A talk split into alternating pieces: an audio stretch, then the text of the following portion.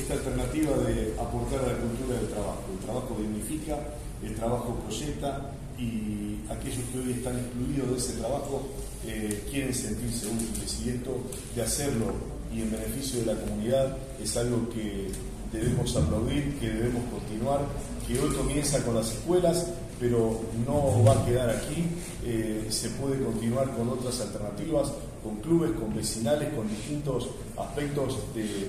la vida comunitaria que como eh, dijimos desde un primer momento pretendíamos abarcar en este nuevo gobierno. Eh, volver al entramado social de los barrios, que las escuelas, que los clubes, que las vecinales, que las parroquias, que todos los actores sociales de los barrios puedan sentirse incluidos que podamos trabajar en comunidad. Así que este acuerdo viene a dar ese marco, eh, por un lado, a contribuir con la comunidad y por otro, a que eh, aquellos que reciben un aporte vean que a través del trabajo se puede progresar, que es el mejor camino en la vida, que hay que ayudarnos y que esa es la forma que aprendimos siempre a proyectarnos y tenemos que volver a recuperar ese camino.